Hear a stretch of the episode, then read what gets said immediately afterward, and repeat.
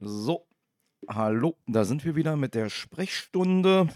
Auch wieder pünktlich. Es wird immer besser, außer dass wir zwei Tage im Verzug sind, aber zumindest pünktlich zur angezeigten, Ze- äh, angesagten Zeit. Sagst du auch Hallo? Hallo, Okay. Was war das jetzt? ich bin noch ein bisschen ähm, erschöpft von gestern. Was war Ach so, wir hatten ja ja. gestern, wir hatten ja Ah. gestern einen Büroausflug. Ähm, ich bin Hassan sehr dankbar, dass er mir ermöglicht hat, das erste Mal seit längerer Zeit wieder ein Champions League-Spiel im Berliner Olympiastadion erleben zu dürfen. In dem Fall nicht von Hertha, wie alle wissen, sondern von äh, Union. Es war auch tatsächlich mein erstes Unionsspiel überhaupt, das ich live gesehen habe an der Stelle. Also es war für mich jedenfalls eine Premiere und ansonsten haben wir festgestellt, wie glaube ich viele heute Morgen auch, dass Union nicht nur gegen elf Napoli-Spieler gespielt hat, sondern auch noch gegen ein dreiköpfiges Schiedsrichtergespann, Zumindest hatte man den bestehend aus Eindruck. einem, aus einem harten Centerspieler und zwei Flügelspielern. Das hat die ganze Geschichte nicht äh, leichter gemacht. Äh, wir hatten extrem gute Sitze, muss ich sagen. Ähm, waren in der ersten Halbzeit direkt neben dem Napoli-Tor und hatten auch das 1 zu 0, was dann keins war, gesehen. Ich habe jetzt hinterher keine Videoslomo oder ähnliches gesehen, weswegen ich nicht nachhalten konnte, ob das jetzt eine richtige Entscheidung oder eine falsche war. Und was mich persönlich beeindruckt hat, muss ich wirklich sagen, an der Stelle äh, und als Hatana neidlos anerkennen, der Support der Mannschaft durch die Fans war echt krass. Also meine Apple Watch hat permanent gesagt, hier Achtung, Achtung, äh, über 95 Dezibel und es ging also insbesondere die ersten siebeneinhalb Minuten, ich habe ein bisschen auf die Uhr geguckt, äh, der ersten Halbzeit äh, war ja auch ein Chant, der also richtig hart war. Die 4000 Napoli-Leute sind da völlig untergegangen in ihrem Gästeblock akustisch. Und ja, umso trauriger war das tatsächlich, dass Union hier mh, knapp verloren hat, weil also spielerisch und so weiter und ich glaube auch so von den Ballbesitzen her, auch was die Chancen anbelangte, waren die tatsächlich ähm, äh, auf jeden Fall auf Augenhöhe. Ist jetzt nicht so gewesen, dass sie da äh, mit der letzten Axt verteidigen mussten, sondern nee, nee, das war echt, ähm, hätte auch anders ausgehen können.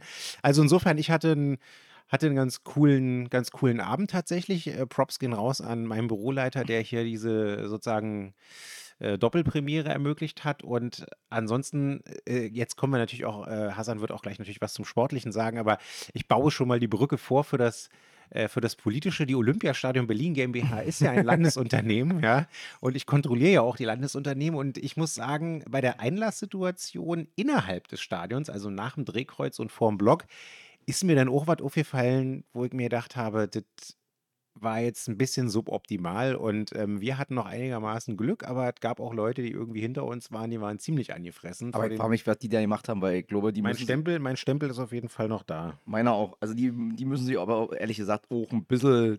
Also ich weiß nicht, ob die die anderthalb Stunden tatsächlich meinten, dass sie da vor dem Block gestanden haben, weil da müssen sie sich irgendwie do doof angestellt haben, weil wir sind ja da innerhalb so von einer Viertelstunde oder so durchge durchgerutscht. Und ja, das war, also wie gesagt, das war halt einfach die Lehre aus dem letzten Mal, weil das hat halt nicht geklappt, weil alles unten in den Unterrang wollte. Da ist wahrscheinlich halt auch einfach das Problem, weil es nicht unser Stadion ist, ha- haben alle immer keinen, nicht ihren Platz, wo sie normalerweise stehen, sondern alle wollen dahin, wo die coolen Kids stehen.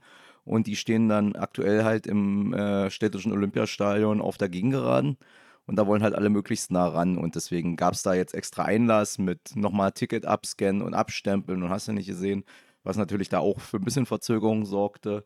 Das war alles eher suboptimal. An der Stelle mal. muss ich auch nochmal einhaken und sagen, das ist eine Praxis, die kennt man auch so ein bisschen aus der Spruchpraxis des Verwaltungsgerichts oder der Verwaltungsgerichtsbarkeiten zum Versammlungsrecht. Mhm. Wenn du dich da einmal auf vorangegangenen Versammlungen dämlich angestellt hast oder sogar Straftaten begangen hast und du bist personenidentisch und kommst dann das nächste Mal um die Ecke und sagst, ah, ich will ja nochmal eine supi Demo zum gleichen Thema anmelden, dann kann es dir passieren, dass du irgendwie harte Auflagen, im schlimmsten Falle sogar ein Verbot kassierst, äh, weil du dich beim letzten Mal halt, halt ähnlich äh, sozusagen grob gesetzeswidrig äh, mit entsprechenden Beweisen angestellt hast. Und so offensichtlich war das da auch, wenn ihr beim letzten Mal mit den hervorragenden offenen Tribünenmanagement, was es sonst eigentlich im Olympiastadion gibt, da irgendwie so hart gebrochen habt, dass die jetzt da irgendwie nochmal Zusatzkontrollen eingebaut haben mit Engstellen und so. Na, wie gesagt, das war, dann kann das ich war nur beim letzten sagen, Mal war es noch selber, offener als selber normal. eingebrockt. Also beim letzten Mal war es noch offener als normal, weil von anderen Spielen, die ich im Olympiastadion gesehen hatte, kannte ich es zumindest so her,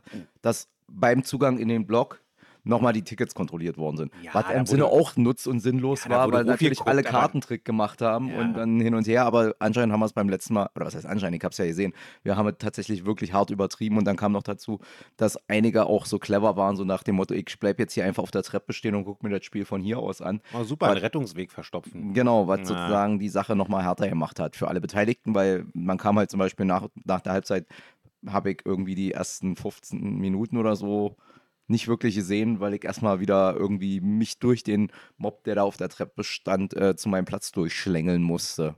Übrigens, wir haben keine Sitze, wir hatten Plätze, weil Ja, wir bei haben Union sitzt gestanden. man nicht. Ja, man sitzt auch bei Hertha nicht, sondern steht und äh, alle Dude. Na gut, aber so viel dazu. Und ähm, so ein bisschen hast du ja jetzt eigentlich auch schon die Überleitung zum Inhaltlichen gemacht. Na, Ich muss so, noch eine Sache loswerden. Also eine denn? Frage muss ich noch Was loswerden. denn? Also ich war ja von den Chants durchaus beeindruckt. Ich Ja. fand, sie hatten äh, durchaus unterschiedliche, wie soll ich sagen, lyrische Qualitätsstufen. Aber es waren extrem viele. Also es war so ein bisschen wie Ja. eine alte Platte mit irgendwie äh, elf Tracks und noch irgendwie ein, zwei Hidden Tracks. Hast du Ähm, eine Ahnung? Wir haben ein, also unser Liederbuch wird mit jeder Saison dicker um Gottes Willen. und dann gibt es immer so, und dann gibt's sozusagen immer so Sachen, die mal aus der Rotation rausgenommen werden und Anfang der Saison wird in der Regel immer sozusagen mal was Neues ausprobiert. Manchmal klappt es, manchmal klappt es nicht und je nachdem, wie es klappt, wird es dann, äh, wird's dann entweder sozusagen in die, in die Heavy Rotation aufgenommen oder nicht. Deswegen, also wir, deswegen, ich finde das immer, da finde ich auch, sind wir, mal abgesehen vom, von der Stimmung her, sind wir da, glaube ich, auch ganz weit vorne mit dabei, was die Vielfältigkeit und die Kreativität des Liedgutes angeht, weil wir sozusagen nicht permanent sozusagen so nach dem Motto, wie hieß denn nochmal unser Verein? Düsseldorf. Hede. Sondern weil wir halt sozusagen äh, kreative, äh, sehr offensichtlich sehr kreative Leute bei uns in der Kurve haben, die sich da regelmäßig neue Lieder ausdenken. Sehr gut. Na dann, Manche klappt, also ich sag mal so, die eiserne Hochzeit, das ist irgendwie so auf dem Walzer-Rhythmus, die klappt in der Regel nicht so supi, weil da musst du schon ein bisschen geübt haben. Das ist dann eher so was, das machen die Ultras für sich irgendwie dreimal in der Saison und alle anderen versuchen dann so beim dritten Mal so, ja, hm, so, so, so ging das und aber so, so richtig in die Heavy Rotation hat es das, glaube ich, noch nicht geschafft bei uns. Gut, aber wir stellen fest, ihr solltet euch im Moment äh, mehr einen Kopf über kompakte Verteidigung und ein besseres Kurzpassspiel machen, als um irgendwelche ähm, Da, dafür sind Chants. die, auch, wie gesagt, spielerisch war, fand ich, das bei Ja, uns das stimmt. gut aus, teilweise Ja. richtig gut, aber das hat halt, wir hatten ja auch ein paar Torschüsse, die von denen allerdings nicht so viele aufs, direkt aufs Tor gingen, sondern dann ganz viel auch irgendwie in den Nachthimmel oder auf die Ränge geschossen worden. Aber das kann man ja alles üben, aber das ist sozusagen Trainer und Mannschaft überlassen. Deswegen haben wir Zeit und Muße, uns äh, Liedgut zu überlegen, äh, dass die Mannschaft äh, emotional nach vorne treibt. So sieht's aus. Also das war jetzt der sportliche Einstieg mit einem kleinen Spritzer Beteiligungsmanagement. Genau, aber in, in deinem äh, in deinem Verweis auf die Verwaltungsgerichte war ja sozusagen auch das eine Thema, das wir noch besprechen werden, nämlich jetzt gleich, angelegt, weil es war ja in Plen also sozusagen mittelbar Thema im Plenum des Abgeordnetenhauses, wo wir jetzt auch direkt wieder ein bisschen ernster und ein bisschen besinn besinnlicher werden, weil es ist, es war kein schöner Anlass. Es gab eine Regierungserklärung des äh, Bürgermeisters, äh, des regierenden Bürgermeisters, das klingt auch scheiße, eine Regierungserklärung des regierenden Bürgermeisters, aber es ist nun mal der Amtstitel in Berlin, ähm, äh, zu, zu den Vorkommnissen, also nicht unmittelbar in dem, na doch, ja, kann man sagen, also sozusagen wie wir in Berlin mit den Reaktionen auf den Terrorangriff oder Pogrom der Hamas am 7. Oktober und äh, den anschließenden Eskalation, neuerlichen Eskalationen des Nahostkonflikts äh, umgehen, der sich ja auch auf Berlins Straßen und in, in Berlins Schulen und äh, niederschlägt, weil wir halt auch in Berlin viele Menschen äh, jüdischer Abstammung haben, viele Menschen, äh, die, die Israelis sind, weil Berlin für viele Israelis ja so ein bisschen auch so ein, eine Heimat, fern der Heimat geworden ist. Also wir haben, glaube ich, eine relativ große äh, Exil-Community äh, von Israelis in Berlin. Zumindest wenn man den einschlägigen äh, Berlin-Magazinen und so weiter immer glauben darf. Und wir haben ja hier bei uns im Wahlkreis auch äh, ein, eine entsprechende Einrichtung. Und natürlich auch viele Menschen äh, mit äh, nicht nur palästinensischer, sondern auch arabischer Abstammung, die halt sozusagen auch da emotional berührt sind. und was ja zu diversen Demonstrationen oder Demonstrationsversuchen in Berlin geführt hat. Ja. Ja. Und wie gesagt, dazu hat halt äh, Kai Wegner eine Regierungserklärung abgegeben. Dazu gab es auch drei, äh, Ini nee, wie, wie, was war das? Entschließungsanträge. Entschließungsanträge, genau. Entschließung, das fehlte mir gerade. Ich wollte gerade Initiativantrag sagen. Nein, Erschließungs Entschließungsanträge da, von dem der eine natürlich äh, völlig äh, irrelevant war, weil das war halt von der AfD und da ging es eigentlich bloß um Rassismus, wie immer bei der AfD. Also bei der AfD geht es um zwei Themen immer, AfD oder Rassismus, je nachdem, ob sie gerade Ego oder Hass machen. Mhm. Äh, und ansonsten waren die beiden, gab es noch zwei weitere Entschließungsanträge, nämlich einen von der Koalition und einen von Linken und Grünen gemeinsam.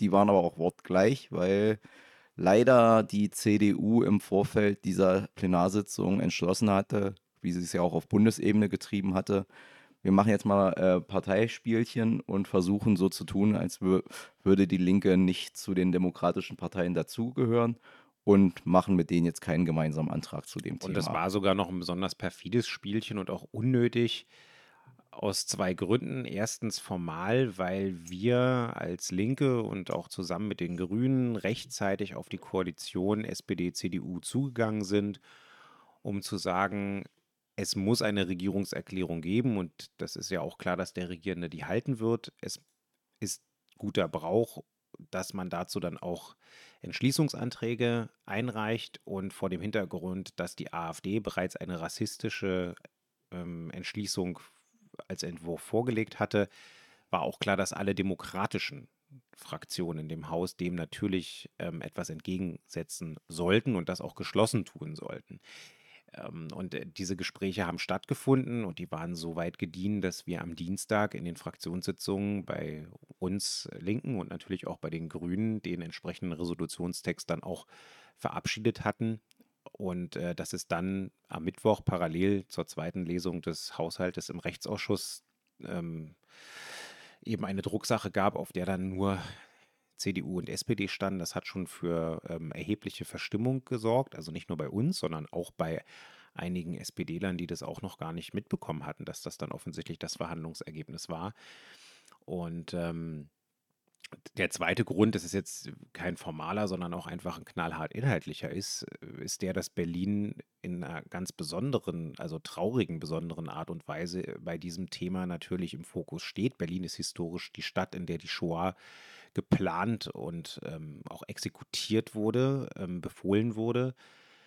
Deswegen hat Berlin da immer äh, in der Zukunft eine besondere Rolle und auch eine besondere Sensibilität und Verantwortung, ähm, wie wir uns auch äußern. Ähm, deswegen war es auch richtig, dass das Brandenburger Tor in, den, äh, in der israelischen Flagge angestrahlt wurde, um diese Solidarität auch nach außen sehr deutlich zu zeigen. Und äh, deswegen ist es natürlich auch nicht egal, was das Berliner Landesparlament hier an der Stelle beschließt. Und wenn dann ein Bild entsteht, in dem eine, ein Resolutionsentwurf von einer Nazi-Fraktion eingereicht wird, und dann auf der anderen Seite die demokratischen Fraktionen aufgrund von Befindlichkeiten einiger CDU-Abgeordneter, das sind ja auch nicht alle gewesen, dann äh, es nicht hinkriegen, eine dem eine gemeinsame Resolution entgegenzusetzen ähm, und auch klarzumachen, dass die Nazis damit bei uns ähm, auch so, wie es sich gehört, ausgegrenzt sind ähm, und nicht Bestandteil des demokratischen Konsens sind, dass die demokratischen Fraktionen geschlossen gegen sie ähm, äh, stehen.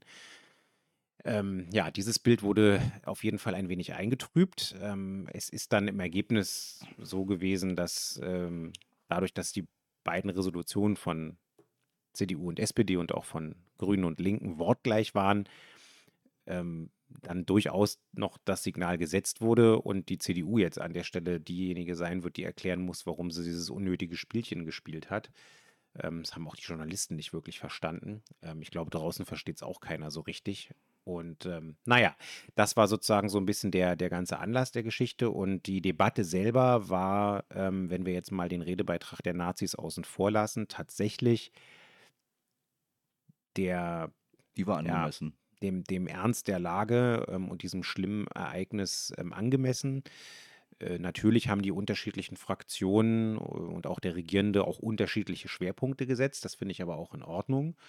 Und jede Rede war für sich aber auch ähm, eine, Ja, eine, eine, eine deutliche Rede, die klargemacht hat, dass äh, Berlin hier an der Seite Israels steht, dass wir ähm, äh, Antisemitismus ähm, in dieser Stadt ähm, bekämpfen werden und auch bekämpfen müssen, dass wir gleichzeitig aber auch ähm, friedliche Versammlungen, das war ja auch gerade Hassans Einlaufkurve, ähm, friedliche Versammlungen, die es hier gibt, und zwar egal äh, von welcher Seite sie sozusagen versucht, diesen Krieg ähm, und diesen Terror äh, besprechbar zu machen, dass das äh, eine Berechtigung hat, aber dass wir gleichzeitig eine klare rote Linie ziehen. Und diese klare rote Linie ist eben die der Friedlichkeit und es ist eben die, dass auf unseren Straßen nicht zu Hass und nicht zu Mord und Gewalt und auch nicht zu Völkermord ähm, äh, aufgerufen werden darf oder das gut geheißen werden darf. Das Versammlungsgesetz haben wir ja uns zu unserer Zeit auch noch gemacht und haben auch explizit diese roten, rote Linien in das Gesetz reingeschrieben und das wird im Übrigen auch zur Anwendung gebracht. Ne? Also an der Stelle, an der tatsächlich die Erkenntnisse so sind, dass man weiß, aufgrund der Anmeldepersönlichkeiten und auch aufgrund der, der Mobilisierung ähm, zu, zu bestimmten äh, Versammlungen, wenn man weiß, dass da in der Vergangenheit schon ähm, ja, zu Hass, Gewalt, Mord ähm, äh, und sozusagen Völkermord aufgestachelt wurde und dann auch noch äh, Tätlichkeiten stattgefunden haben auf der Versammlung, Flaschenwürfe, das Verbrennen von Flaggen oder ähnlichem, dann ähm, hat die Versammlungsbehörde und hat die Polizei, äh, und das ist auch gerichtlich bestätigt worden, alles in der Hand, um zu sagen, nein, ihr nicht. Ihr habt das sozusagen in der Vergangenheit bekommen. Äh, was heißt bekommen? Ihr habt in der, in der, in der Vergangenheit habt ihr äh, sozusagen eure Versammlung durchführen dürfen. Und dann habt ihr da an der Stelle unsere roten Linien übersch überschritten und ähm, die Prognose sieht so aus, dass das dieses Mal auch stattfinden wird ähm, und dann auch noch unter einer wesentlich aufgeheizteren Situation an möglicherweise symbolischen Orten und ähm, da ist dann entsprechend ein Riegel vorgeschrieben worden äh, von, von der Versammlungsbehörde und von den Gerichten. Ähm, deutlich geworden ist aber auch, das hat Anne auch in ihrer Rede deutlich gemacht äh, und äh, zeigt sich jetzt auch so ein bisschen ähm, mehr, sag ich mal, äh, bei, bei dem Agieren der Versammlungsbehörde, äh, dass wir hier keine Pauschalverbote aussprechen, sondern dass tatsächlich immer äh, hingeguckt werden muss für die einzelnen Versammlungsanmeldungen. Haben wir hier eine Erkenntnislage, die es wirklich rechtfertigt, hier Auflagen auszusprechen oder sogar, das ist das schärfste Schwert, halt ein Verbot auszusprechen? Oder ähm, ist das hier eine Situation, wo man davon ausgehen kann, dass es hier eine Versammlung ist, die sich ähm, friedlich ähm, im Rahmen unserer Spielregeln bewegt. Und ich glaube, das ist jetzt ganz, ganz wichtig ähm, in, der in der nächsten Zukunft, dass, ähm, dass wir diesen Balanceakt hinbekommen. Denn das hat Anne, wie gesagt, in ihrer Rede auch deutlich gemacht, die, die Trauer ähm, die es natürlich auch äh, im, bei den palästinensischen äh, Mitbürgerinnen äh, gibt, äh, die, die muss ja auch besprechbar sein. Ja, man kann ja die, ich meine, der Terror der Hamas, äh, der trifft Israel, aber der trifft seit Jahren ja auch die eigene Bevölkerung in Anführungszeichen im Gazastreifen. Das darf man ja nicht einfach wegwischen und ähm, die Zivilbevölkerung erleidet dort Schreckliches und äh, zwar auch äh, und gerade verursacht von der Hamas ähm, und eben nicht nur von Israel, äh, die jetzt ähm, von ihrem Selbstverteidigungsrecht Gebrauch machen. Das muss natürlich auch verhältnismäßig sein, keine Frage. Also eine ganz, ganz schwierige Geschichte. Ich glaube, unterm Strich ist allen klar, wir werden in Berlin in der Landespolitik den Israel-Palästina-Konflikt nicht lösen. Ich glaube, wenn wir es könnten, dann würden wir einen Friedensnobelpreis bekommen.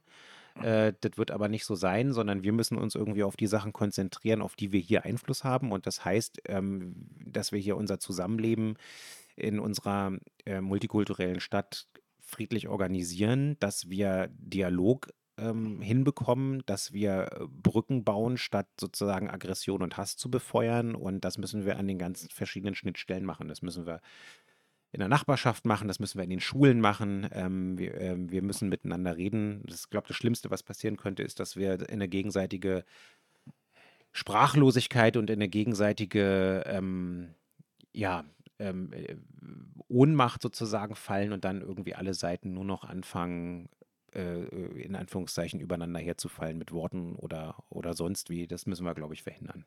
Ja, und da finde ich es auch sozusagen nicht besonders hilfreich, dass ich so ein bisschen den Eindruck habe, dass vor allen Dingen bei Teilen des bürgerlichen Lagers und auch sozusagen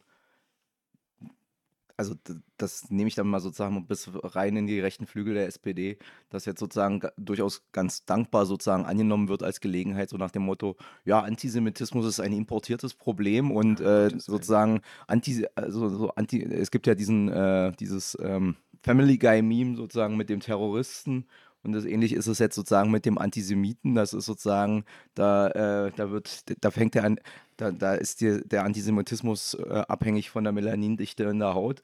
Und äh, wer die Mitte-Studien kennt, weiß, also wenn eins Deutschland nicht importieren braucht, ja. dann ist es Antisemitismus. Ja. Antisemitismus war immer Teil dieser Gesellschaft, also so, solange es ihn gibt.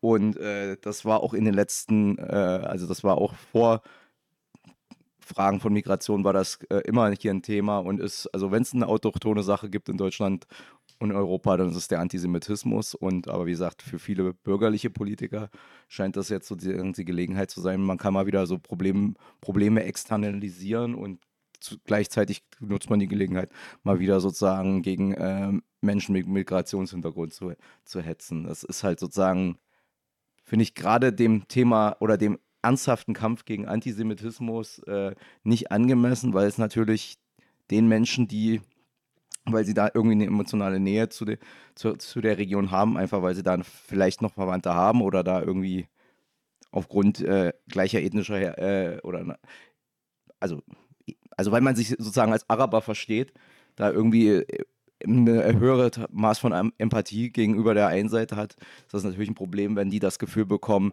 ich darf hier sozusagen meinen Schmerz nicht Ausdruck verleihen genau. und werde dann sozusagen, wenn ich das mache, direkt in irgendeine Ecke gestellt. Ganz genau, das ähm, wird ja. der Spagat sein, den wir äh, machen müssen. Und ähm, wir müssen natürlich auch liefern. Also das Thema Antisemitismus äh, ist angesprochen worden. Wir haben gerade Haushaltsberatungen. Wir entscheiden jetzt gerade äh, darüber, wie das Geld in Berlin, das öffentliche Geld in den nächsten zwei Jahren ausgegeben werden soll und wofür.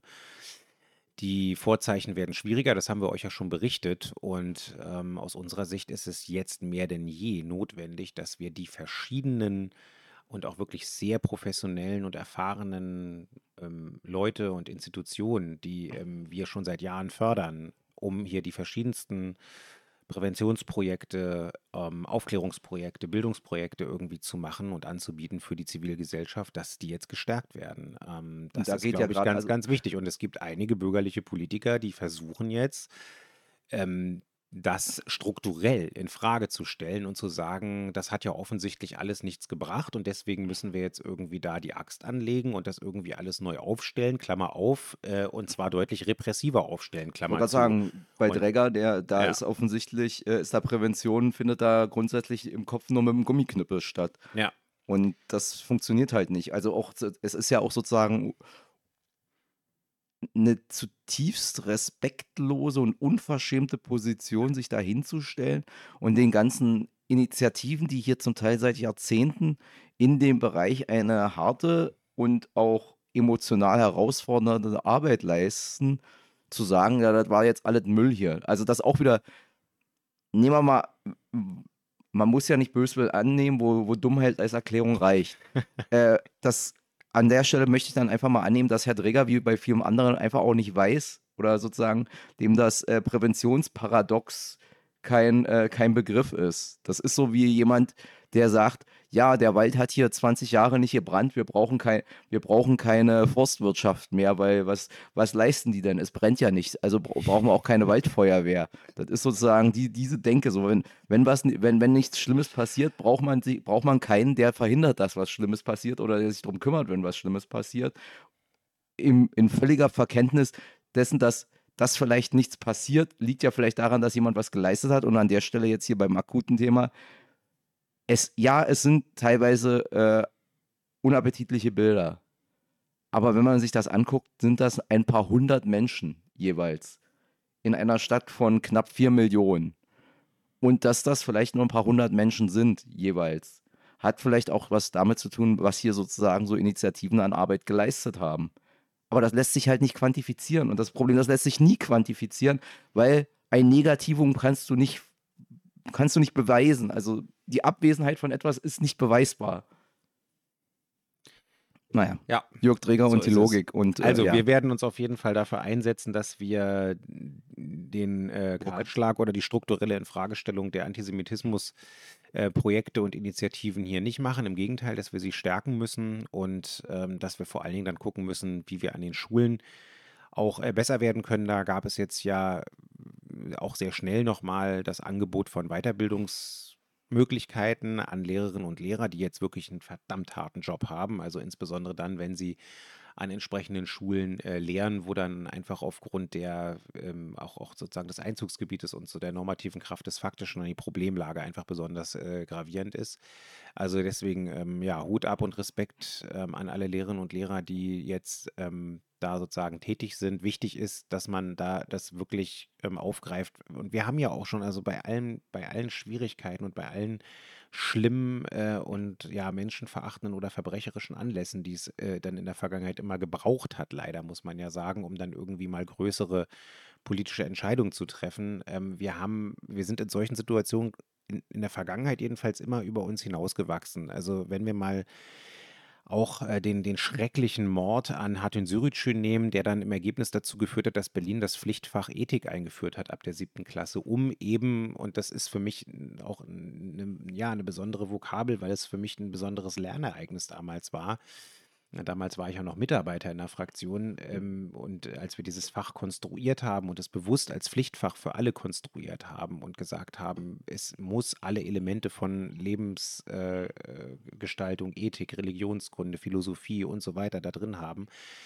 ähm, da ging es eben nämlich genau darum, dass wir in einer ja, in einer äh, multikulturellen Stadt, in einer auch in verschiedenen Kiezzentren strukturierten Stadt, ähm, in, verschiedene Milieus auch aufgeteilte Stadt äh, eben genau verhindern müssen, dass wir einfach an vielen Stellen nur noch mit wenigeren, mit wenigen Berührungspunkten nebeneinander herleben und irgendwie immer sprachloser werden, äh, weil wir immer weniger miteinander zu tun haben und uns immer weniger aufeinander beziehen, sondern dass wir eben genau diese Sprachlosigkeit, da wo es sie gibt, überwinden oder gar nicht erst zu, äh, sozusagen entstehen lassen.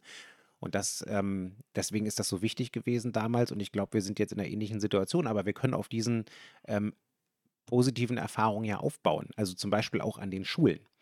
Und ähm, jetzt müssen wir einfach genau hinhören, wo es da noch mehr Unterstützung braucht und äh, dann auch in diese Richtung gehen. Was uns nicht hilft, ist, ne, irgendwelche Gesinnungstests an Schulen zu machen äh, oder Gott bewahre, äh, das darf gar nicht passieren, irgendwie ähm, in Rangeleien auf dem Schulhof zu verfallen, weder zwischen Schülerinnen und Schülern noch zwischen Lehrerinnen äh, und Lehrern oder Lehrerinnen und Schülern. Also das müssen wir wirklich äh, kommunikativ, ähm, empathisch und vor allen Dingen mit Aufklärung und Wissen lösen. Denn ganz oft fehlt das auch eben. Und dann sind Leute beeinflusst durch private Umfelder, dann vielleicht sogar, weil sie traumatisiert sind, weil ähm, in der Familie oder äh, bei den Bekannten irgendwie was Schreckliches passiert ist, jemand sein Leben verloren hat, das macht es natürlich alles nicht einfacher. Ja, und es ist vielleicht auch mal so äh, zu der ja immer unterschwellig auch mitlaufenden äh, bundesweiten und auch in Berlin ja nie ganz abgeschlossenen Frage der Gestaltung von Bildungspolitik und Lerninhalten an, oder Lehrinhalten an Schulen wichtig, dass das sozusagen vielleicht auch mal mitbedacht werden soll, dass halt Schulen im Zweifelsfall auch eine Instanz der Vermittlung von gemeinsamen Werten und einer gemeinsamen Basis ist und deswegen dieses äh, auch ja gerne von konservativer und bürgerlicher Seite betriebene, ja, so diese ganze Dudel hier mit äh, Ethik und so, das brauchen wir alles nicht. Wir müssen hier MINT-Fächer und wir müssen im Prinzip BWL und was weiß ich sozusagen. Äh, also wir brauchen eigentlich bloß die Sachen, die Leute für die Wirtschaft verwertbar machen an der Schule und der Rest, den, der ist eigentlich nicht wichtig und kann weg. Das ist halt Quatsch, weil gegen die Ökonomisierung von Schule. Das habe ich schon als Landes- und Bundesschülersprecher immer gesagt. Ja, und leider, aber im Moment erleben wir ja eher ne, den entgegengesetzten Trend. Also, dass immer mehr dieses, ja, wir müssen mehr Mathe, mehr, mehr Informatik, mehr BWL, mehr, jetzt, der letzte Quatsch war irgendwas mit, äh, wir, also so als Reaktion auf den Fachkräftemangel und warum keiner mehr Handwerker werden will. Wir müssen jetzt irgendwie die Handwerker irgendwas Handwerkliches wieder stärker in die Schule. Also da bin ich ja nicht dagegen. Ich hatte ja auch meinen Werkunterricht. Aber wer halt glaubt, äh, dass die Handwerker keine, keine Auszubildenden finden, weil die das alle irgendwie nicht in der Schule hatten, ja, das ist dann schon wieder das nächste Thema, die, die Idiotie der Bürgerlichen äh, sozusagen. immer was vom Markt erzählen, aber wenn dann sozusagen mal der, der Markt sozusagen an, auf Seiten der Arbeitnehmerin ist, dann wird rumgejammert, der Markt funktioniert nicht mehr, anstatt sich zu fragen, na, wenn ich ein knappes Gut habe, also eine knappe Ware, an der Stelle die Arbeitskraft, dann müsste doch der Markt dadurch, darauf reagieren, indem er dann den Preis erhöht. Aber stattdessen rennen sie jetzt rum und versuchen die Leute zu zwingen und zu, zu gängeln und irgendwie zu, zu locken. Äh, äh ja, wie gesagt, es ist halt immer, äh, die bürgerliche Ideologie ist in sich nicht konsistent und hochgradig widersprüchlich. Das wird uns auch an diesen Stellen immer wieder vorgeführt. So sieht's aus. So, gut. Also das war halt, wie gesagt, die Regierungserklärung. Und äh, die dazu äh, doch entgegen den Vorzeichen sehr angemessene Debatte. Ich fand ja Annes Rede durchaus die beste. Ja. Aber wir sind jetzt an der Stelle tatsächlich auch eher nicht äh, unvoreingenommene Beobachter. Aber das ist halt in der Politik so. Da gibt es in der Regel nie einen uneingenommenen Vorbe Beobachter, auch wenn es immer viele behaupten. Aber das hat dann eher was ne, mit einem Mangel an Selbstreflexion zu tun. Ähm, was gab es da noch? Ich muss gestehen, ich habe nicht mehr so richtig in Erinnerung, naja, was bei den Prioritäten dabei naja, war. wir hatten noch das Thema äh, unserer Priorität. Das war, glaube ich, die Anhebung des Vergabemindestlohns auf 14 Euro. Genau, der Da Landesmindestlohn. hat Damiano zugesprochen und hat das auch wunderbar begründet, warum es notwendig ist. Und das deckt sich auch übrigens gerade mit den aktuellen Zahlen. Ich habe ja regelmäßig durch schriftliche Anfrage mir immer verschiedene Kennzahlen kommen lassen zu verschiedenen Entwicklungsbereichen, ähm, Armuts- und Reichtumsentwicklung, die Entwicklung der Haushaltsnettoeinkommen gestaffelt nach ähm, auch den Einkommensspannen in Berlin und ähm, die BezieherInnen von den verschiedensten sozialen Transferleistungen und so weiter. Lange Rede, kurzer Sinn. Eine der Punkte, die deutlich geworden ist, ist, dass die Altersarmut ähm, in Berlin, also die äh, Armutsquote von Rentnern und Pensionären krass angestiegen ist. Das äh, ist richtig heftig. Das ist natürlich äh, eine Auswirkung der neoliberalen Politik auf Bundesebene in den ganzen vergangenen Jahren und einer der Gründe halt eben auch, dass ähm, ja, Lohndumping und Lohnzurückhaltung betrieben wurde und auch politisch gedeckt wurde von ähm, bis auf uns allen Parteien, denn alle haben in, äh, seit sozusagen 1998 in den verschiedensten Kombinationen miteinander regiert. Ähm, der Mindestlohn ist viel zu spät beschlossen worden und auch schon damals viel zu niedrig angesetzt worden.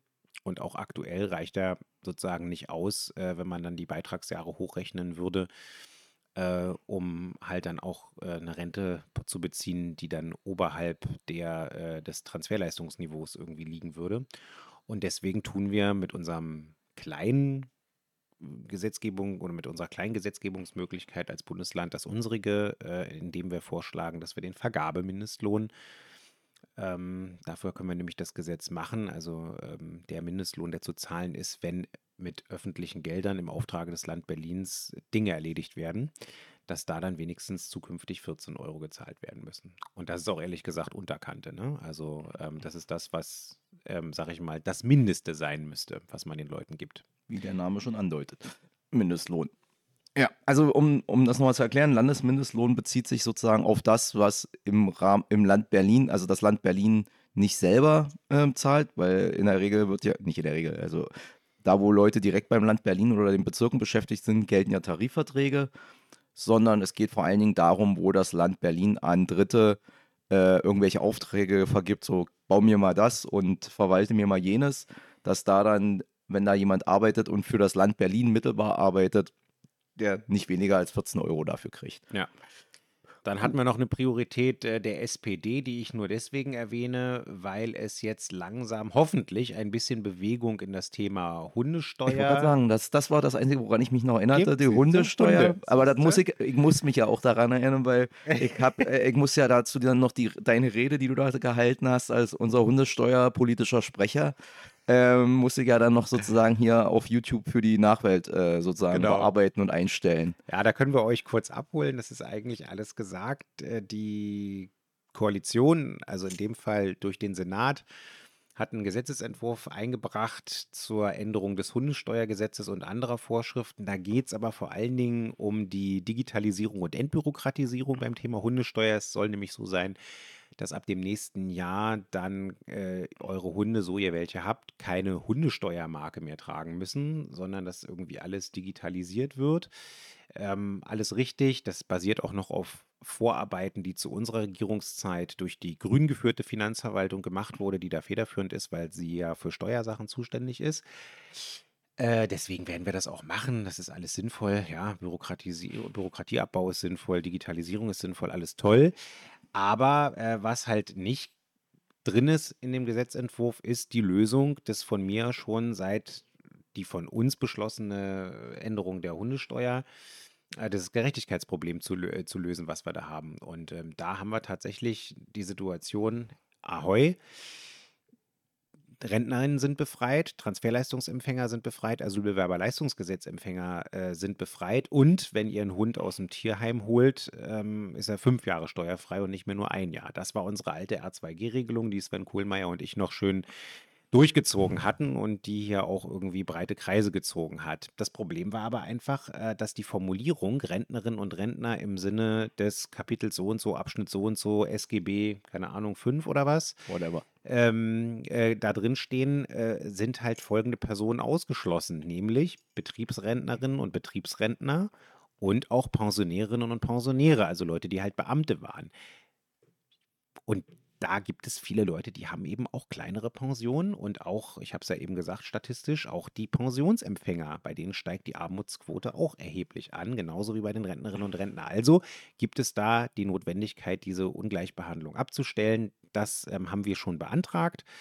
Ähm, das wollten wir schon zu unseren Koalitionszeiten machen. Das hat die SPD dann so ein bisschen blockiert, äh, weil es da eine personelle Veränderung gegeben hat in der Fraktion. Sehr betrüblich an der Stelle für dieses Thema. Weißt du, ich, ich, ich mache dir dann jetzt, äh, wenn ich es dann sozusagen bearbeite für irgendwas, mache ich hier so dann so, blitzt dann so auf, Sven, I miss you. Ja, Sven, I miss you very, very much auf jeden Fall. So, und äh, dann äh, ist einfach das jetzt liegen geblieben und äh, unseren Antrag, den wir dazu eingebracht haben, schon Anfang dieses Jahres, der äh, wird von der SPD äh, innerhalb der Koalition im Moment auch blockiert, kommt deswegen nicht weiter in den Ausschüssen.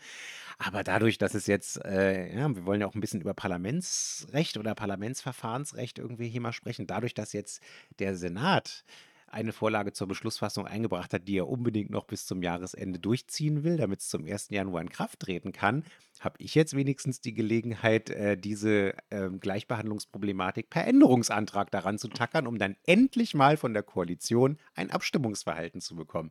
Das werden wir dann also im Hauptausschuss tun und ähm, ich habe die Hoffnung, dass die CDU sich da gegen die ähm, SPD an dieser Stelle noch durchsetzt und wir das irgendwie hinkriegen, weil es ist, wie gesagt, sachlich nicht, nicht zu rechtfertigen und ich verstehe die Leute auch, die uns Briefe schreiben und deswegen an dieser Stelle auch nochmal das etwas ausführlichere Update. Wir halten euch natürlich weiterhin äh, informiert. Also wenn wir jetzt in den USA käme jetzt sozusagen der Aufruf, melden Sie sich bei MDA XY, na nicht bei uns. Ja. Melden, also melden Sie sich bei MDA XY, äh, wel, welch äh, R an der Stelle das Problem ist und äh, klagen Sie ihm oder ihr ihr Leid. Genau. Wollen wir das machen?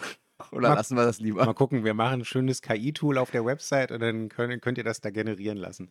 Naja, Nein, der, alles gut. Nee, aber wie gesagt, also wir hoffen mal, dass äh, die Gelegenheit dann doch mal genutzt wird. Also das so, weil sonst ist es halt immer so, wenn so Sachen, auch um mal, wie sozusagen so Politik funktioniert, wie das halt immer so ist, wenn, wenn in einer Koalition zu einer Sache halt keine Einigung herstellbar ist, dann wird, gerade wenn die, wenn die zu, zu in Frage stehende Drucksache von der Opposition kommt, dann wird die halt einfach äh, so lange auf der Tage, nicht auf die Tagesordnung der Ausschüsse gesetzt, bis äh, im Zweifelsfall die Legislaturperiode abgelaufen ist oder man sich dann doch geändert hat. Insofern ist es halt gut, dass wir jetzt die Gelegenheit haben, dieses äh, auf die lange Bank schieben, zumindest erstmal vorläufig abzukürzen, um, weil an der Stelle muss dann halt mal darüber geredet und äh, darüber entschieden werden. Und wir werden dann auch informieren, wenn das, ich glaube, es wird da, ist das schon, in, müsste ja auch in der nächsten Sitzung sein. Also Ja, wenn das dann ü- Hauptausschusssitzung. über nächste Woche am Mittwoch wird das auf der Tagesordnung des Hauptaus Hauptausschusses? Ja, Ah ja, klar, der ist Hauptausschusss. ja zuständig. stimmt, genau, Hauptausschuss. Ich war jetzt gerade bei Hauptaus des Hauptausschusses stehen und äh, wir werden dann einen kleinen Hinweis darauf nochmal geben. Da könnt ihr euch dann, wenn ihr Interesse an dem Problem, an der Problematik habt, angucken, wie die Koalition dann im Hauptausschuss mit dem Thema umgeht und beziehungsweise mit dem Änderungsantrag dazu. Genau. Wuff. Ja. Äh, gut. Ähm, Ansonsten war jetzt eigentlich nicht weiter was, äh, also nichts, was mir jetzt in Erinnerung geblieben ist. Ja, Was, doch, es was, waren noch ein paar Sachen, aber wir müssen es jetzt auch hier nicht unnötig in die Länge treiben. Wir na, äh, sind ja hier, wir sind ja hier ein Highlight-Podcast und ein, deswegen kümmern wir uns natürlich auch um die Highlights und die sind natürlich immer ein bisschen selektiv.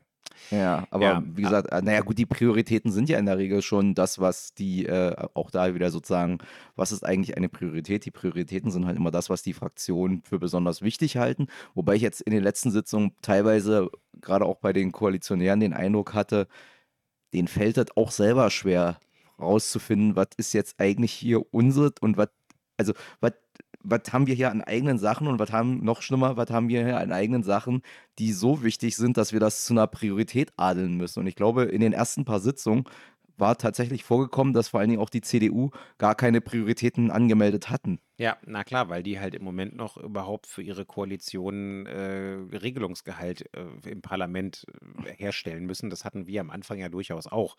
Du bist in Koalition, Sondierungsgesprächen, dann bist du in Koalitionsverhandlungen, dann musst du gleichzeitig die Haushaltsgeschichten vorbereiten, intern. Da geht ganz, ganz viel Kraft nach innen, was man draußen nicht wirklich sieht. Und äh, für die Opposition ist es ja relativ einfach, also vor allen Dingen dann, wenn sie gerade aus der Regierungsbank äh, in die Opposition gewechselt ist, voll im Saft steht ähm, äh, und dann sozusagen auch einfach ähm, nicht mehr sich mit einem Koalitionspartner abstimmen muss, dann einfach die entsprechenden Anträge oder Gesetzentwürfe rauszuballern.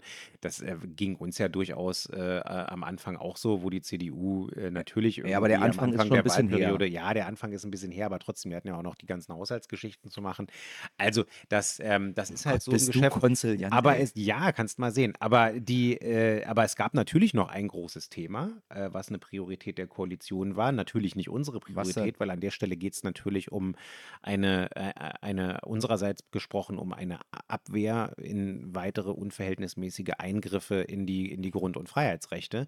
Und das ist der Gesetzentwurf zur Änderung des ASOG, Ah, ja. Des Polizeigesetzes in Berlin. Und das, was ähm, CDU und SPD da machen, ist das, was sie in Anführungszeichen die CDU sowieso schon immer vorhatte und die SPD äh, innerhalb unserer Koalition an der einen oder anderen Stelle versucht hat anzutippen, ähm, aber ähm, da ähm, auch ein bisschen mit angezogener Handbremse fahren musste, ähm, berechtigterweise, weil wir und die Grünen natürlich darauf geachtet haben, dass wir uns hier nicht in einen Überbietungswettbewerb mit den anderen Bundesländern begeben, äh, der da heißt, äh, wer schreibt das schärfste äh, Polizeigesetz der Länder, um den Polizisten hier äh, möglichst noch paramilitärische Kompetenzen irgendwie äh, zu geben und die entsprechenden äh, paramilitärischen Geräte, die sie für ihre Arbeit dann in Anführungszeichen brauchen. Ähm, die ASOG-Änderung, die wir gemacht haben unter R2G, ähm, hat sich ähm, wohltuend und bürgerrechtlich davon abgehoben, was andere Bundesländer gemacht haben, weil wir da wirklich eine Balance hatten. Wir haben tatsächlich hingeguckt, okay,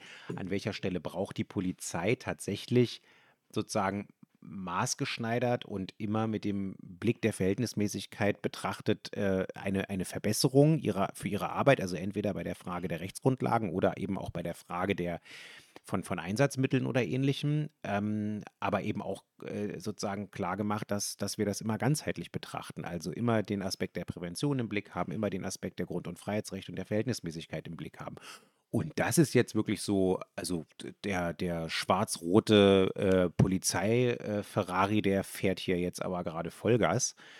Das ist krass. Also die wollen jetzt irgendwie der Polizei ohne Ende äh, Taser äh, geben, ähm, in dem Wissen, dass in Deutschland, glaube ich, in diesem Jahr schon sechs oder acht, Niklas hat die Zahl genannt in seiner Rede, hat eine sehr gute Rede gehalten natürlich, äh, Menschen aufgrund oder infolge eines Taser-Einsatzes gestorben sind, weil du siehst Leuten halt auch einfach nicht an, wenn du sie in einer Einsatzsituation als polizeiliches Gegenüber hast, äh, ob die jetzt gerade eine chronische Erkrankung haben, einen Herzschrittmacher oder ähnliches.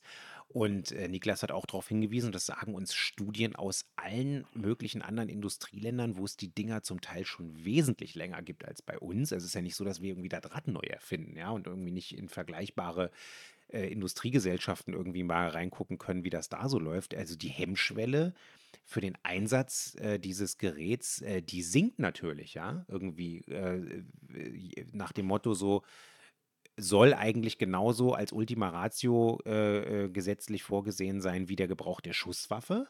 Aber de facto ähm, wird das Ding öfter in der Praxis eingesetzt, weil sich die Cops natürlich denken irgendwie so, ja, ja, ist ja eigentlich eine Schusswaffe, aber wenn ich die abfeuere, dann äh, stirbt ja in der Regel keiner. Deswegen mache ich das jetzt einfach mal im Zweifelsfall. Also dieser Effekt ist zu beobachten. Da könnt ihr in den verschiedenen Studien könnt ihr das nachlesen. Ähm, und das ist natürlich an der Stelle auch ein Problem. Dann kommen noch die ganzen Bodycams dazu.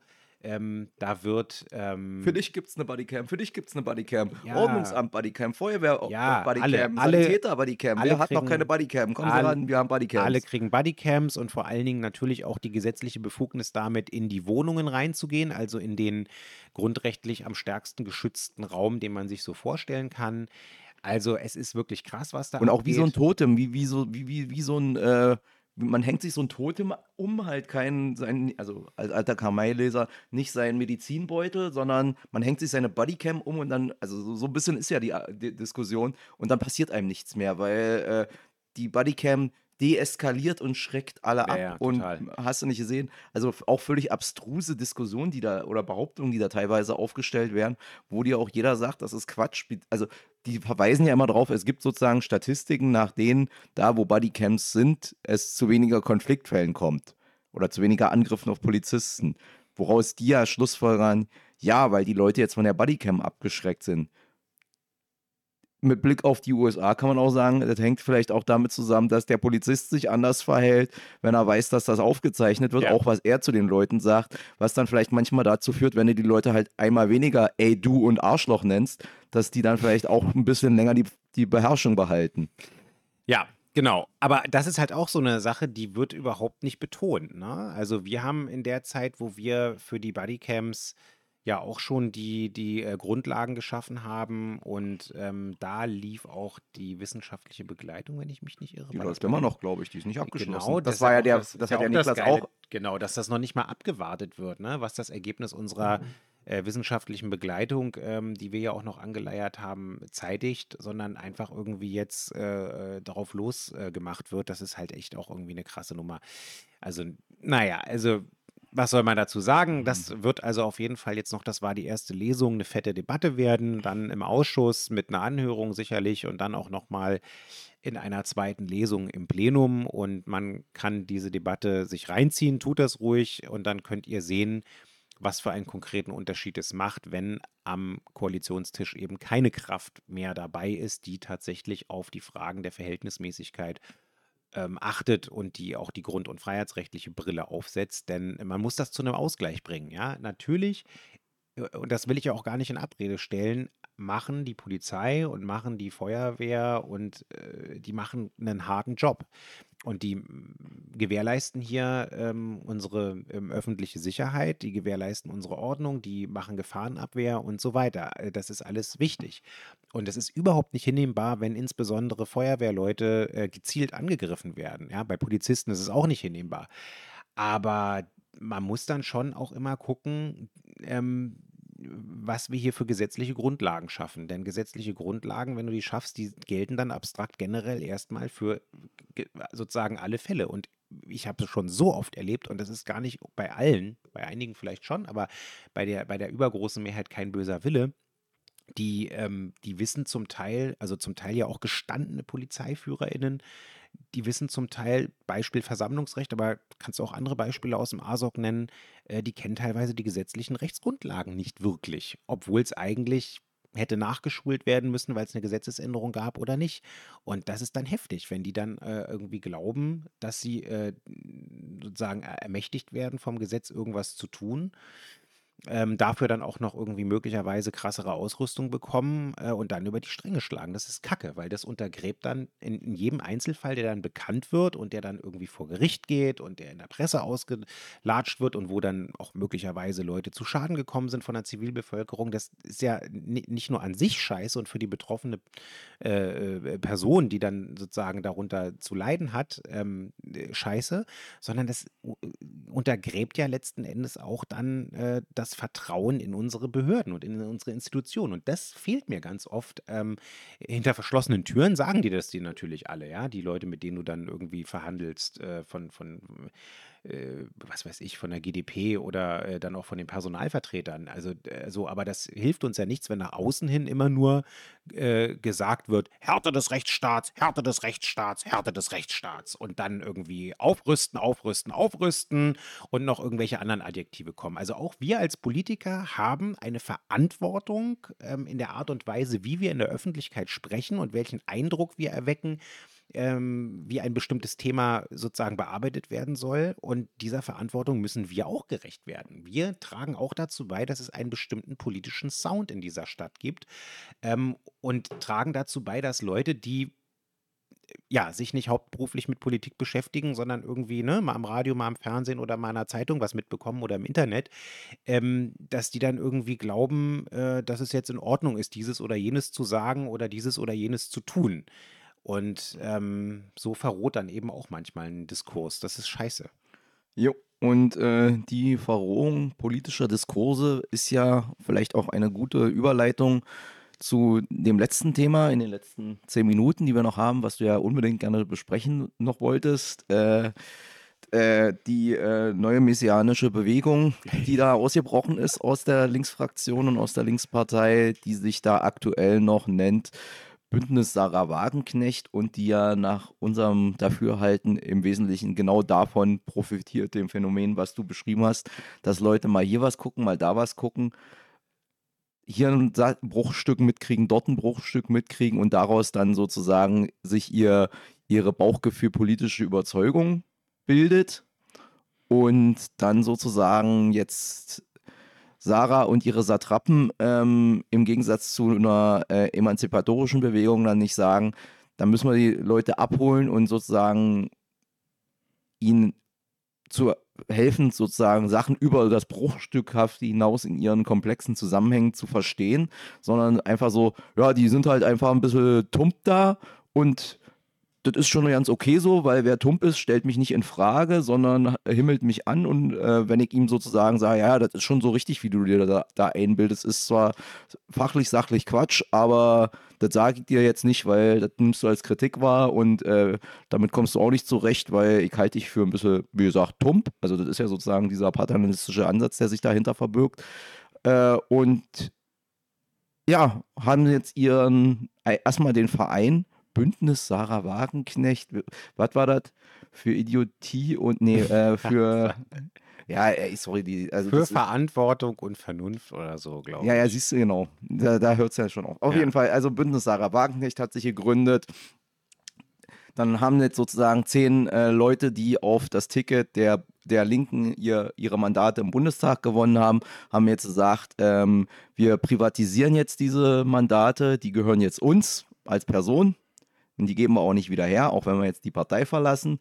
Und äh, an die vereinbarten Spielregeln, dass man, weil ja bei uns die Abgeordneten re relativ viel ihrer Diäten als Mandatsträgerbeiträge an die Partei abdrücken, das machen sie natürlich auch nicht mehr, sondern auch dieses Geld privatisieren sie jetzt und nehmen es mit.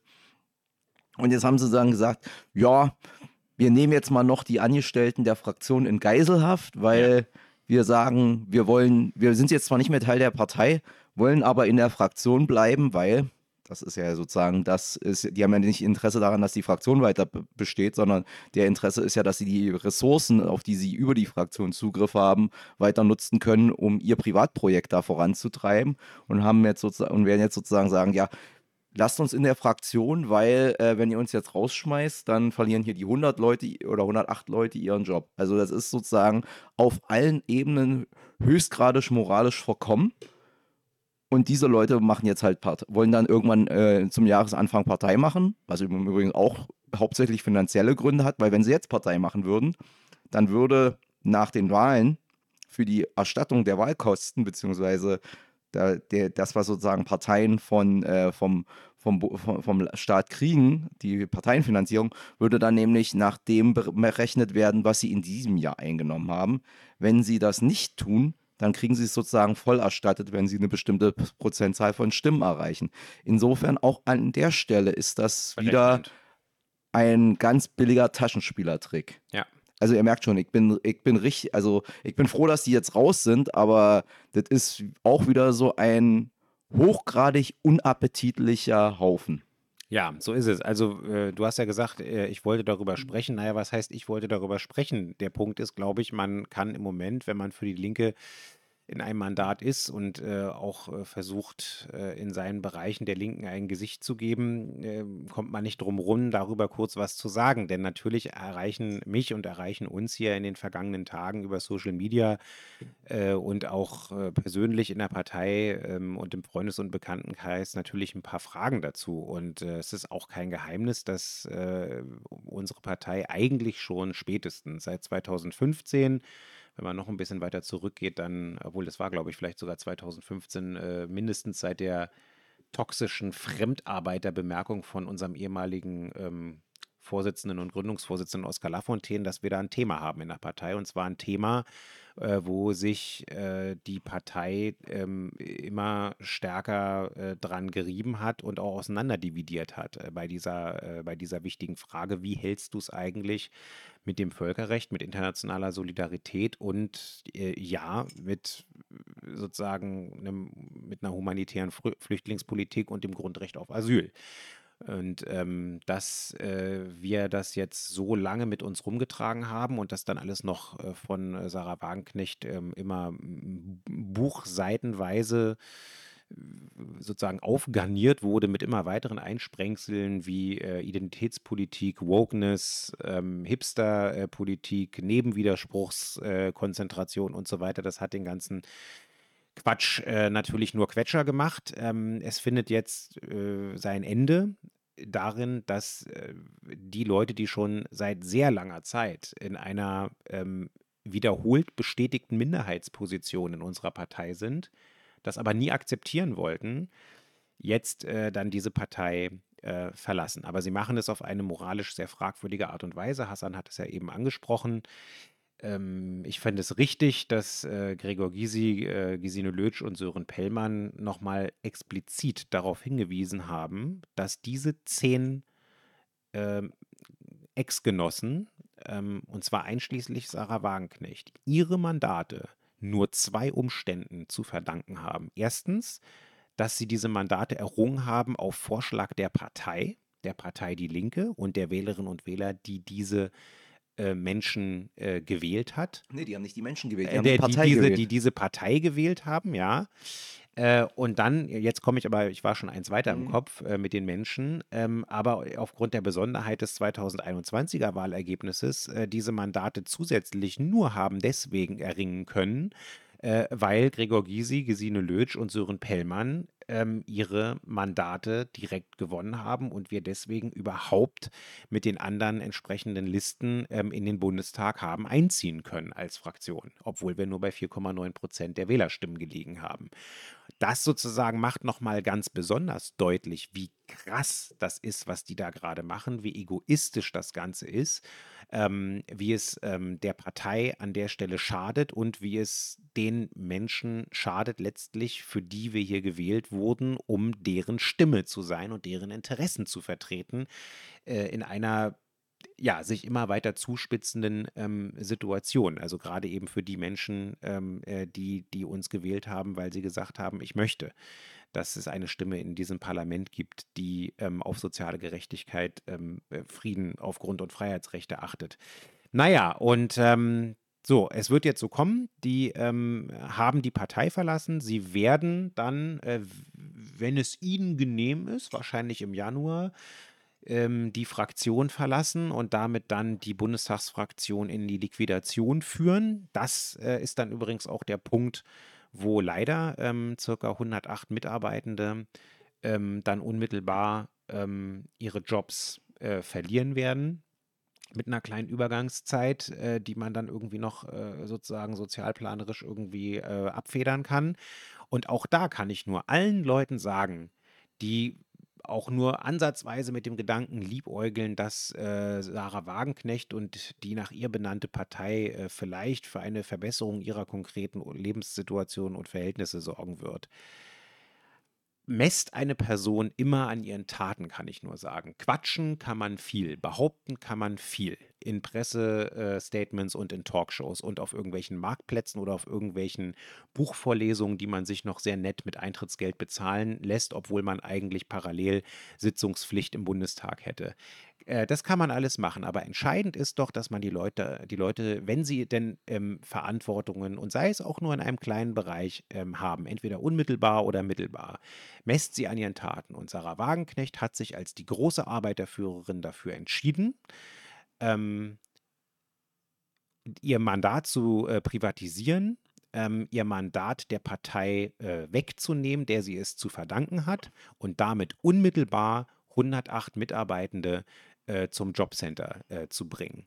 Super. Damit macht man natürlich jegliche äh, Sozial- und Arbeitsmarktpolitik, die man dann in seinem Bündnis Sarah Wagenknecht versucht auf die Marktplätze zu bringen, äh, super glaubwürdig. Also ja, aber das ähm, ist ja schon mal der nächste. unfassbar. Das ist ja schon mal der nächste Punkt. Das hat man ja jetzt in diesem Zusammenhang auch wieder gesehen.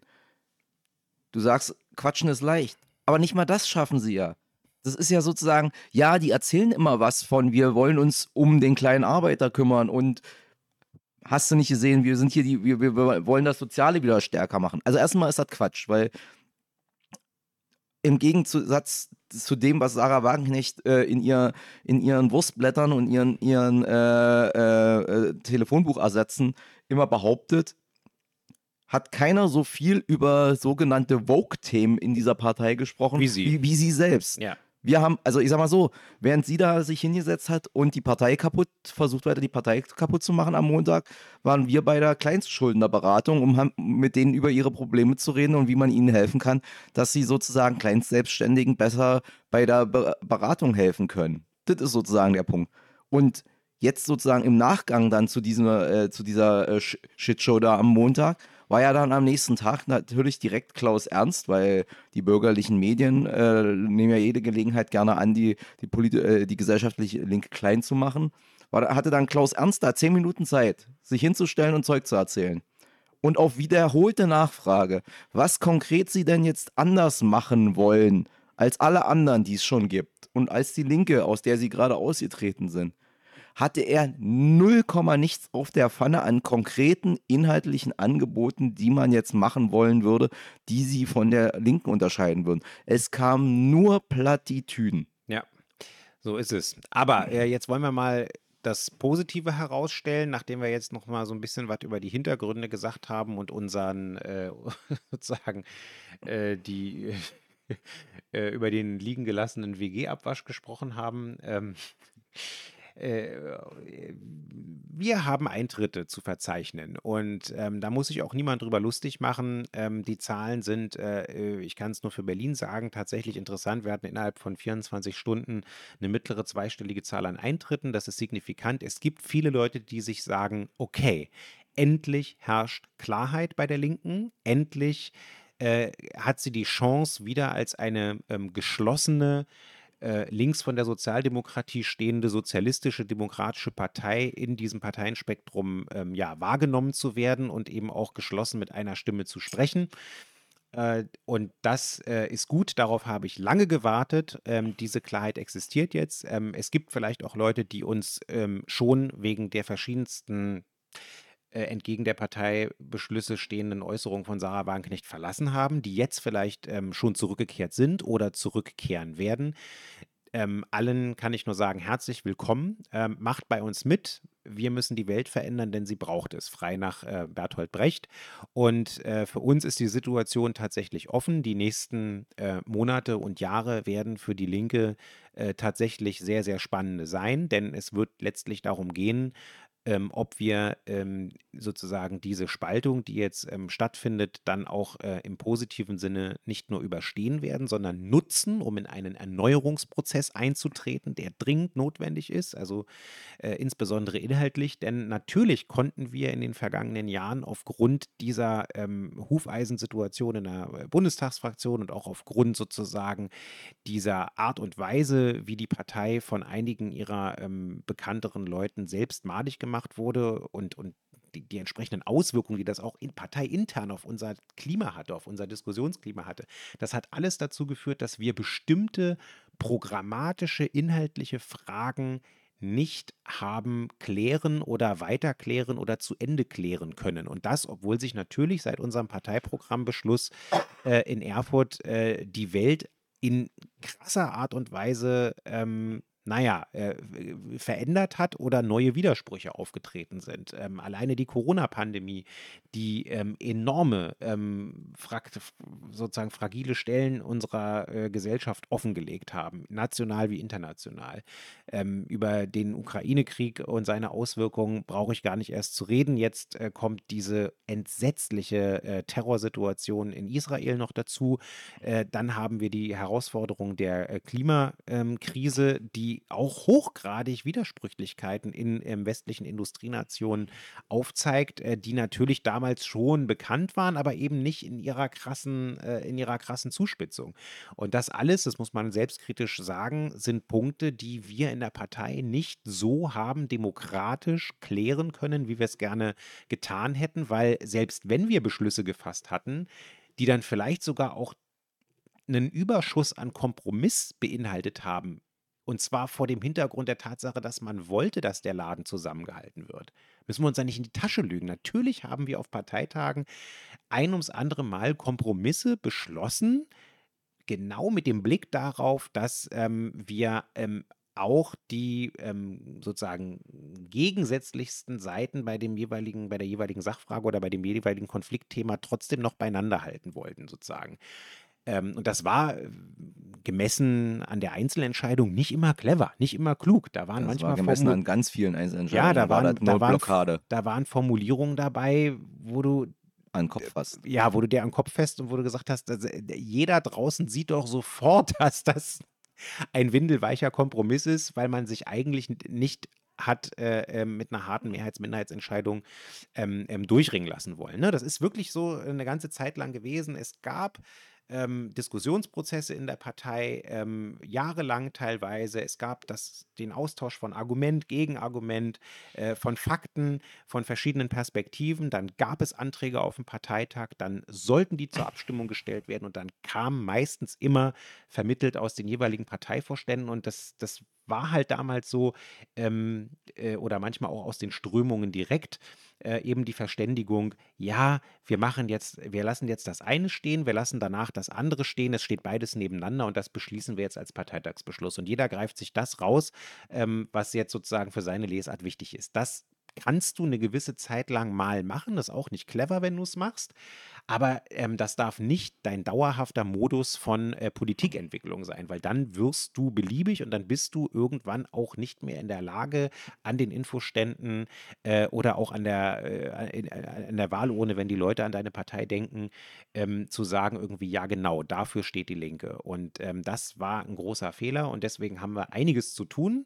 Und deswegen kann ich nur alle von euch einladen, ähm, die äh, bisher vielleicht gezögert haben wegen der ein oder anderen äh, Person oder wegen der einen oder anderen Widersprüchlichkeit bei unseren, bei unseren Positionierungen zu sagen, ah, da bin ich mir nicht ganz sicher, ob ich da Bock habe mitzumachen. Ähm, jetzt herrscht äh, bei vielen Fragen ähm, jedenfalls eine größere Klarheit als vorher.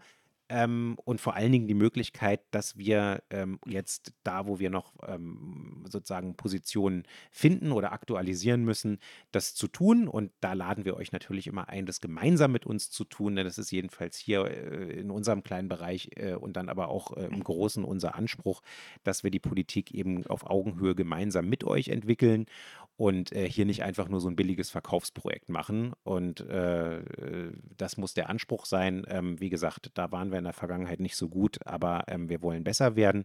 Und vielleicht noch eine kleine Schlussbemerkung. Für mich ist es völlig unverständlich, wie sich jemand, der sich als demokratischer Sozialist bezeichnet, ähm, also aus unserer Partei austreten, ja klar, kann man machen. Aber wie man sich dann einer solchen Partei anschließen kann, die schon im Namen deutlich macht, dass sie sich auf eine Führungsperson zuschneidet. Wenn man dann noch weiß, wie die Ex-Genossin Wagenknecht mh, hm, kommunikativ drauf ist, tickt und ähm, Politik mh, hm, macht, in Anführungszeichen, dann ähm, ist das für mich neben ganz, ganz vielen inhaltlichen Gründen ein ganz klarer Punkt, wo ich sage, no and never. Das zeigt doch schon im Namen, dass es nicht einmal den Anspruch an ähm, Komplexität und, und äh, Aufklärung gibt, äh, sondern dass das einfach ein Wahlverein sein soll, der versucht, wie so bei einem Gemischtwarenladen, greife ich hierhin, greife ich dahin, greife ich auch mal in die Mitte, ein, ein, ein Programm zusammenzubasteln in der Hoffnung, dass ich dann irgendwie äh, aus allen möglichen Ecken irgendwie äh, Wählerstimmen sauge. Also ähm, ich glaube, das wird nicht funktionieren. Es ist sozusagen Frauke Petri nicht gelungen. Es ist dem anderen Gründer, diesem Professor, der die AfD äh, gegründet und damit die Büchse der Pandora hat, äh, sozusagen mit seinem komischen Alpha-Projekt oder wie das danach hieß, auch nicht geglückt.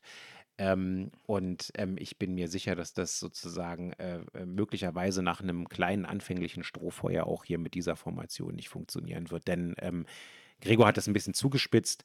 Äh, wenn du irgendwie äh, national äh, kapitalistische, leicht wohlfahrtsangehauchte Wirtschaftspolitik der 1960er äh, Jahre irgendwie äh, in deinem Programm hast, dann irgendwie auf der anderen Seite eine, äh, eine Sozialpolitik, die im Wesentlichen bei uns abgeschrieben ist und dann irgendwie eine, eine Flüchtlingspolitik sozusagen und Außenpolitik betreibst, die du bei der AfD abschreibst, also mehr Beliebigkeit geht eigentlich nicht. Das Lustige war, ich habe ja gestern, bevor wir uns im Stadion getroffen haben, habe ich ja noch mit meinem Fanclub, äh, haben wir uns ja vorher schon getroffen zum Essen und zum Vorglühen.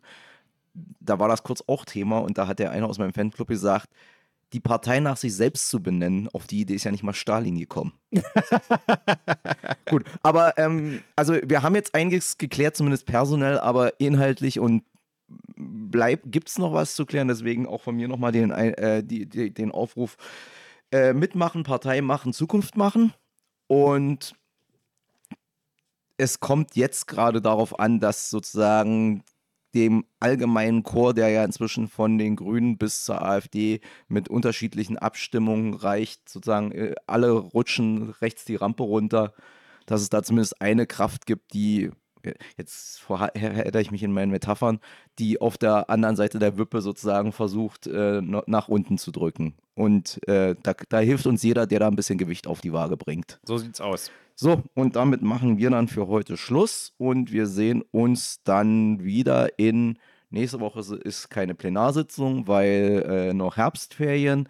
In der Woche drauf ist dann da Plenarsitzung? Ich glaube ja. Du bist der Herr meines Kalenders. Ja, ich habe ihn aber gerade nicht offen. Schade. Also, wir sehen uns frühestens in drei Wochen.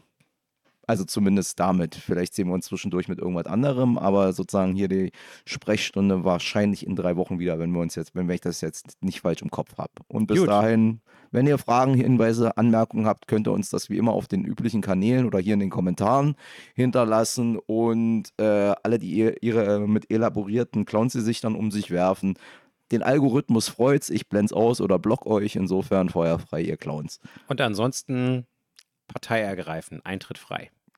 Nee, Mitgliedsbeitrag zahlen. Ja, bitte. aber der Eintritt ist frei. Ja, ganz toll. Na dann, tschüss Bis zum Öl. nächsten Mal.